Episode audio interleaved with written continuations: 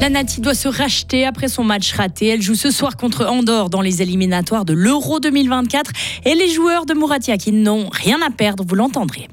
Avec l'arrivée de l'automne, le virus débarque. Le Covid n'a pas disparu. Du coup, la Confédération conseille de se faire vacciner, surtout à cause des mutations plus résistantes.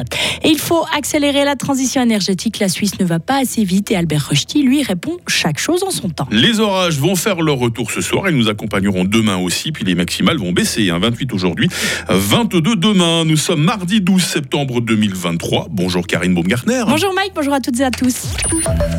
La Nati veut se racheter dans les éliminatoires pour euh, l'Euro 2024. Après avoir concédé un match nul évitable samedi au Kosovo, les joueurs de qui n'auront à cœur de se refaire ce soir face à Andorre. Prudence tout de même, les adversaires de l'équipe de Suisse de football n'auront rien à perdre sur la pelouse du stade de Tourbillon à Sion. Cette mentalité fait leur force dans cette campagne de qualification. Vincent Cavin, l'entraîneur assistant de l'équipe de Suisse, en est conscient. C'est un adversaire euh, qui est dangereux aussi. Ils ont fait match nul ici, ils ont mis en difficulté tout le monde. Ça veut dire qu'ils vont, aussi être euh, très défensifs, super bien organisés. Il va falloir créer, il va falloir courir, parce que ça c'est la base. Même offensivement, si on veut créer, on doit courir plus l'adversaire. Donc il va falloir faire des efforts pour arriver à, battre cet adversaire parce qu'ils ont démontré avant c'était des adversaires qui perdaient assez facilement surtout hors de leur terrain euh, des matchs aujourd'hui ils font des résultats partout donc il faut les respecter et puis euh, on devra, on devra donner tout ce qu'on a si on veut faire un bon résultat. Le coup d'envoi de ce match entre la Suisse et Andorre sera donné à 20h45 à Sion. On rappelle que la Nati est en tête de ses qualifications pour l'Euro 2024. D'ailleurs, Yvon Yemvogo prendra la place de Yann Sommer. Le fribourgeois sera titulaire ce soir lors de ce match. Dans le cadre de ses qualifications, c'est seulement la cinquième fois que le gardien de Lorient est choisi. L'ancien junior du FC Marly profite de la blessure de Grégor Kobel qui souffre de la cuisse. Et football toujours, le footballeur euh, Paul Popga, Pop Paul Pogba, on va y arriver, a été contrôlé positif à la testostérone. Le milieu de terrain de la Juventus Turin a été suspendu provisoirement. Le joueur de l'équipe de France pourrait être suspendu sur 4 ans. On peut de nouveau se faire vacciner contre le Covid cet automne, Karine. La Confédération a émis hier des recommandations avant l'arrivée des jours plus froids. Elle conseille aux personnes vulnérables de se faire vacciner pour éviter de développer des formes graves de la maladie.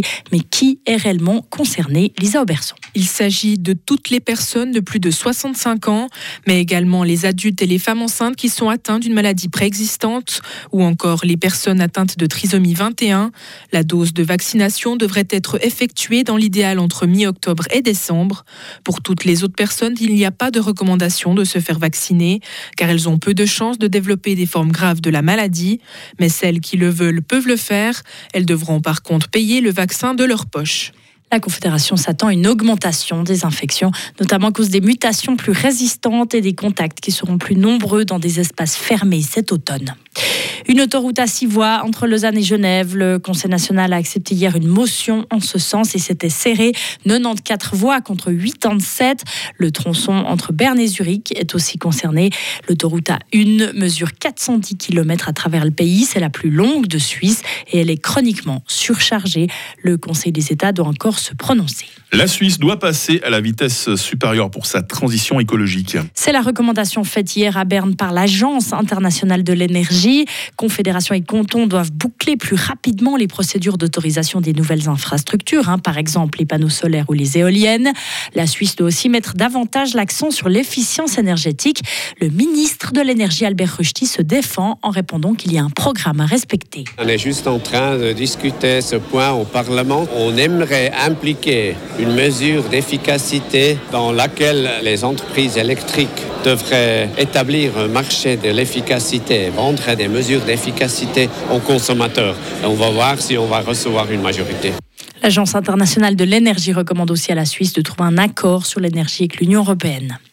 C'est la course contre la montre pour retrouver des survivants au Maroc. Et ce, 72 heures après un violent séisme qui a déjà fait plus de 2700 morts. C'est le tremblement de terre le plus meurtrier dans le royaume depuis plus de 60 ans. Les secouristes sont à pied d'œuvre, appuyés par des équipes étrangères. Les hélicoptères font des allers-retours dans la région de Marrakech pour amener des vivres aux survivants. Et enfin, hier, on fêtait le triste anniversaire des attentats du 11 septembre. Joe Biden, euh, dans son discours, en a profité pour appeler à l'unité nationale dans un pays politiquement à couteau tiré. Le président des États-Unis a honoré la mémoire des près de 3000 morts succombés dans ces attaques terroristes voilà 22 ans. Il s'est exprimé devant un immense drapeau américain lors d'une escale sur la base militaire en Alaska, alors qu'il revenait d'une tournée au Vietnam. Il a martelé que le terrorisme, y compris la violence politique et idéologique, sont à l'opposé de tout ce qui fait de nous une nation. les attentats du 11 septembre 2001, euh, Karine, il y a 22 ans déjà, mais on, l'a senti hier matin dans la question du jour.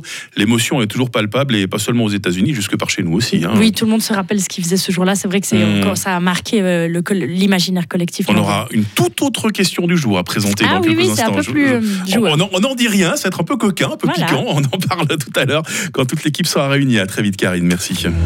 Retrouvez toute l'info sur frappe et frappe.ch. 6h06, la météo.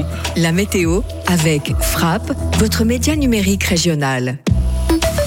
Ça change la météo. Hein. Le temps va être seulement en partie ensoleillé aujourd'hui. Des averses, des orages sont attendus en fin de journée sur les Préalpes et les Alpes. Ils pourront aussi toucher la plaine durant la nuit. Et ces orages pourront être localement forts. Hein. Ils pourront être accompagnés de fortes rafales. Pas sûr qu'on puisse dormir avec la fenêtre ouverte ce soir. Les minimales 15 degrés à Charmey, 16 à Fribourg, 17 à Châtel-Saint-Denis, 18 à Estavayer-le-Lac. Et puis euh, cet après-midi, il fera 25 degrés à Bulle, 26 à Romont, 27 à Fribourg et 28 à Morat. Euh, demain mercredi sera encore pluvieux, encore orageux, puis une accalmie devrait se dessiner en soirée. Température minimale 17 degrés, maximale 22, pas plus. Euh, le soleil fera son retour véritablement jeudi, il fera 23 degrés. Et puis le beau temps devrait être de mise également les jours suivants, mais on ne retrouvera pas euh, les températures de ces derniers jours. Hein. Il fera maximum 25 degrés en fin de semaine. Nous sommes mardi 12 septembre, 255e jour. Très joli prénom à la fête. Aujourd'hui, il est Apollinaire. Il fera jour de 7h04 à 8h 10.